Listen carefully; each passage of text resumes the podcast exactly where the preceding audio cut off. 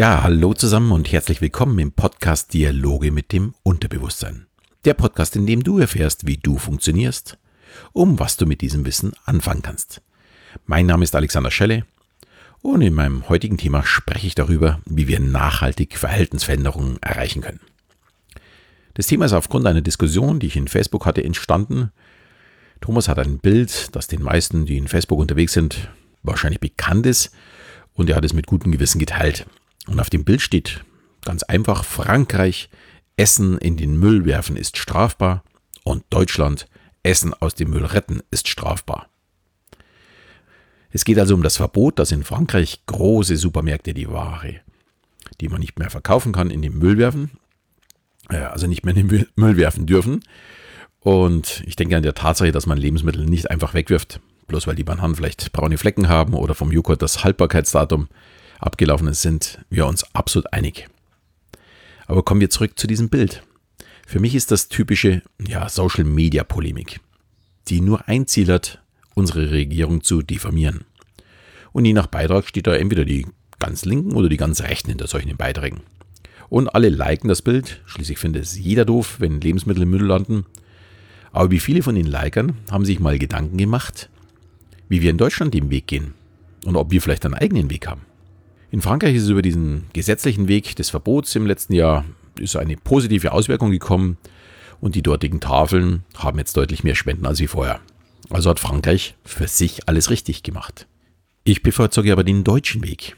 Und ein Verbot für das Wegwerfen von Ware hätte bei uns auch nicht den gleichen Erfolg wie in Frankreich.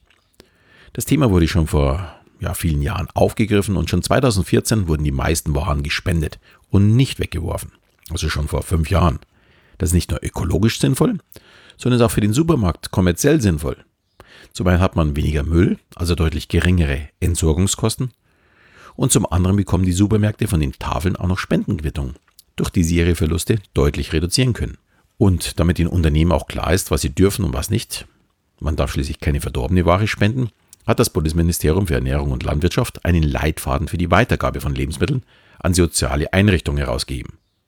Dazu noch eine App, wo man selbst die einzelnen Lebensmittel aus seinem eigenen Kühlschrank checken kann und sogar auch noch Rezepte bekommt. Die Idee finde ich super. Wenn man sich so die Bewertung anschaut, ist nicht jeder zufrieden mit der Umsetzung, sprich, manchen gefallen halt einfach die Rezepte nicht, aber gut, das ist immer persönliche Ansicht. Aber die Idee oder der Weg ist auf jeden Fall mal der richtige. Bevor man also solche polemischen Beiträge, die gut zu Trump passen würden, ja, liked, wäre es sinnvoll, mal beim eigenen Supermarkt nachfragen was die denn mit der Ware machen, die sie nicht mehr verkaufen können. Und die meisten werden überrascht sein. Es verderben gar nicht mehr so viele Waren, weil die Planung in den Supermärkten ganz anders ist als noch vor 10, 15 Jahren. Alle Waren, die noch sechs Tage haltbar sind, werden zum Beispiel reduziert oder dem Personal äh, zum günstigen Kauf angeboten. Und der Rest wird von den allermeisten Supermärkten gespendet. Das Thema ist also bei uns bei weitem nicht mehr dort, ja, wo sich Frankreich noch letztes Jahr befunden hat. Und wenn dein Supermarkt wirklich die Reste noch wegschmeißt, dann zeige ihm mal den Leitfaden der Bundesregierung und sage ihm, du kommst erst wieder, wenn auch er seine Sachen nicht wegwirft. Das würde etwas bringen und nicht ein Like für einen Beitrag, der nur das Ziel hat, die Politik zu diffamieren. Hier ein bisschen nachdenken wäre wirklich super. Aber was hat das jetzt alles mit unserem Unterbewusstsein zu tun? Ganz einfach. Etwas zu verstehen ist nachhaltiger als etwas zu verbieten. Wenn ich weiß, warum ich etwas nicht tun soll, dann halte ich mich einfach eher dran, als wenn es verboten wird. Noch dazu, wenn ich einen Vorteil daraus äh, ziehe, wie es jetzt im Grunde um die Supermarktbesitzer. Es gibt auch eine Studie, die festgestellt hat, dass Erwachsene eher an einer roten Ampel stehen bleiben, wenn neben ihnen Kinder stehen. Ich hoffe, wir sind uns einig, eine rote Ampel ist ein Verbot. Ich weiß jetzt, die Radfahrer werden jetzt sagen, nicht für mich. Das ist ein eigenes Thema.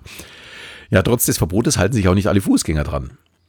Wenn jetzt aber ein Kind neben einem vermeintlichen Verbo Verbotsbrecher steht, kommt das nachhaltig ins Spiel. Ich weiß, es ist gefährlich, bei Rot über die Straße zu gehen. Und wenn ich jetzt ein schlechtes Beispiel für das Kind neben mir gebe, dann läuft es vielleicht immer bei Rot über die Straße und wird dann vielleicht überfahren und ich bin als schlechtes Vorbild daran auch noch schuld. Deswegen bleiben dann ja diese, diese Überrotläufer dann auch wirklich stehen. Das hat man dann auch äh, mit Kameras aufgenommen und danach gefragt, warum sie denn stehen geblieben sind. Und das war tatsächlich die Aussage. Sie wollten als gutes Beispiel dienen. Ja, und wer diese Überlegung anstellt, hat nicht nur das Verbot rot stehen bleiben akzeptiert, sondern er hat auch verstanden, warum es sinnvoll ist. Und das muss der Weg sein. Es muss nachhaltig sein.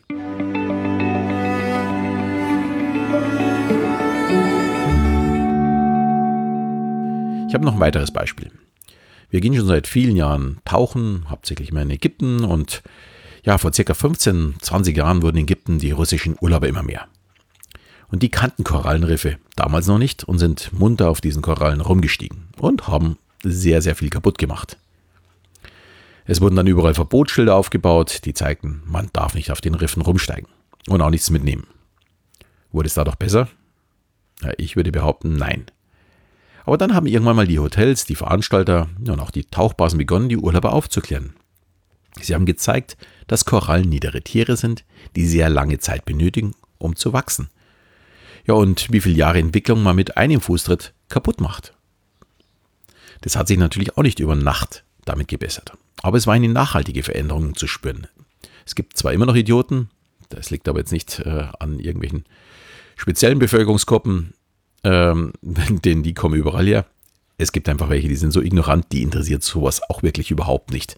Die laufen auch weiterhin munter drauf los, aber die meisten, die kann man tatsächlich über ja, Aufklärung abholen. Wenn man also auf der Welt etwas verändern möchte, dann geht man aus meiner Sicht nur über das Verstehen und nicht über das Verbieten. Ja, und hier habe ich auch so ein bisschen Probleme mit den Grünen, die gerne alles reglementieren und verbieten wollen. Ich finde, das ist kein deutscher Weg. Der funktioniert sehr gut in China. Die werden von klein auf darauf dressiert, dass man, ja, was man darf und was man nicht darf. Aber so sind wir einfach nicht erzogen. Das funktioniert bei uns in dieser Form nicht. Und ja, bestes Beispiel von Katrin Göring-Eckert, also war in der letzten Woche, sie möchte dem Onlinehandel verbieten, neuwertige Ware zu vernichten. Ja, natürlich werden da wieder sofort alle zustimmen und Ja schreien und gleichzeitig 50% der bestellten Ware wieder zurückschicken. Also das mit dem Verbieten muss man mal ein bisschen genauer betrachten. 2018 wurde dafür Amazon an den Pranger gestellt, dass massenweise Retouren im Müll landen und dazu Fotos mit riesigem Müll äh, wurde in der Presse, in der Politik ja, und auch von uns verbreitet. Und ja, wir hatten wieder jemanden, auf den wir zeigen können, den wir verantwortlich machen können. Grundsätzlich mal ja absolut verständlich. Davon hält ja wirklich keiner was. Aber was ist denn tatsächlich die Wahrheit? Amazon vernichtet, wie alle anderen Händler, also auch der Schuhladen um die Ecke und auch alle anderen Online-Händler, nicht verkaufbare Ware. Das ist also schon mal kein Amazon-Problem. Es gibt auch eine Recherche von wortfilter.de, um welche Zahlen es denn tatsächlich geht. Und Amazon zum Beispiel führt 99% der Retouren wieder in den Warenkreislauf zurück. Und wenn man bedenkt, dass Hygieneartikel oder beschädigte Artikel sowieso nicht wieder verkauft werden können, dann fragt man sich, was soll denn so ein Verbotsgesetz dann überhaupt noch bringen? Viel wichtiger aus meiner Sicht wäre, dass unsere Konsumgesellschaft mal zur Besinnung kommt. Muss ich mir fünf Paar Schuhe bestellen, wenn ich nur eins benötige? Hier finde ich die Eigenregulierung der Onlinehändler, dann manche Kunden einfach nicht mehr zu beliefern. Also Amazon sperrt da mittlerweile echt recht fleißig. Oder zu höheren Versandkosten, das glaube ich macht Best Secret. Das finde ich wirklich super. Und wer alles wieder zurückschickt, muss halt dann auch dafür zahlen. Das ist auch eine Form des Lernens. Und ich würde Görin Eckert empfehlen, die tatsächlichen Fakten mit den größten Händlern zu besprechen und zu überlegen, wie man die Verbraucher dazu bringt, ökonomischer zu handeln oder die Rückgabe von Hygieneartikeln komplett zu unterbinden. Ist natürlich auch ein Verbot, aber es ist ein sehr, sehr sinnvolles Verbot, weil die Sachen werden nun mal danach weggeworfen. Und auf diese Art hat die CDU-Ministerin Julia Klöckner es in der letzten Woche probiert. Allerdings in der Außendarstellung mit dem Nestle-Video einen sehr dummen Fehler gemacht. Die Unternehmen holen ist natürlich super. Werbung für Einzelne abgeben ist ziemlich doof. Noch dazu ein Unternehmen, das wie Nestle sehr kritisch gesehen wird. Und das zu Recht. Das ist halt ein, ein verdammt großes Fettnäpfchen, wo sie da reingetreten ist. Aber einerseits erwarten wir die Nähe zur Politik, auch in Social Media, äh, über YouTube oder was auch immer. Aber die aktuelle Generation der Politiker scheint damit ja, eher Schwierigkeiten zu haben, dieses korrekt zu machen. Das sind die Jungen, die hier ist der Rezzo, äh, glaube ich, da groß in, im Vorteil.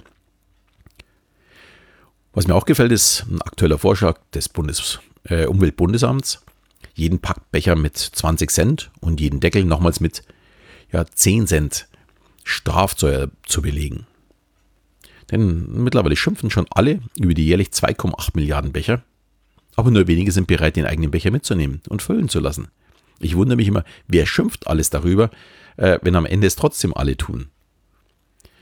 Aber soll dieser Umweltschaden von den Verursachern bezahlt werden oder eben von der kompletten äh, Bevölkerung? Da bin ich doch eher dafür, dass die Verursacher dafür herhalten müssen. Dadurch geht der Konsum sicherlich nicht auf Nullzeug.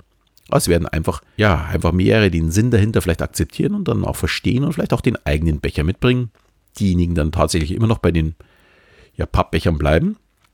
Die müssen dann auch für die Entsorgung bezahlen, die müssen auch für die Umweltschäden bezahlen. Finde ich ein absolut super Weg. Das ist auch, hat auch etwas mit Verstehen zu tun. Und für mich ist das auch der bevorzugte Weg in der Erziehung. Unsere Toch Töchter sollten immer verstehen, warum sie etwas machen, beziehungsweise nicht machen sollten. Ja, das ist ein bisschen aufwendiger, da muss man mehr Zeit in Gespräche und Aufklärung stecken, als nur zu sagen, das darfst du nicht. Aber ich bin mir sicher, dass diese Zeit sehr, sehr gut investiert ist und unsere Töchtern helfen wird, ein selbstbestimmtes Leben zu führen. Und hier wäre auch der Ansatz einer Bildungsreform. Es macht einfach keinen Sinn, etwas sinnlos für eine Prüfung zu lernen und dann schnell wieder zu vergessen. Das ist ein ganz anderes Thema, das ich sicherlich auch bald mal in dem Podcast besprechen werde. Mein Wunsch nach der heutigen Folge wäre, überlegt euch mal selbst, was ihr in Facebook liked. Überlegt euch mal, entspricht das der Wahrheit? Denn oftmals ist, sieht man nicht die ganze Wahrheit dahinter. Und überlegt auch mal selbst, wo könnt ihr den Hebel ansetzen, um Veränderungen ja für euch, für die Umwelt, für das ökonomische Denken herbeiführen. Gut, damit bin ich am Ende angekommen. Natürlich würde ich mich auch heute wieder über eine Bewertung oder Rezension freuen. Und wenn ihr Themenvorschläge habt, gerne auch per Mail. Außerdem findet ihr mich auch über Facebook und Instagram. Und in diesem Sinne verabschiede ich mich bis zum nächsten Mal, wenn es wieder heißt Dialoge mit dem Unterbewusstsein.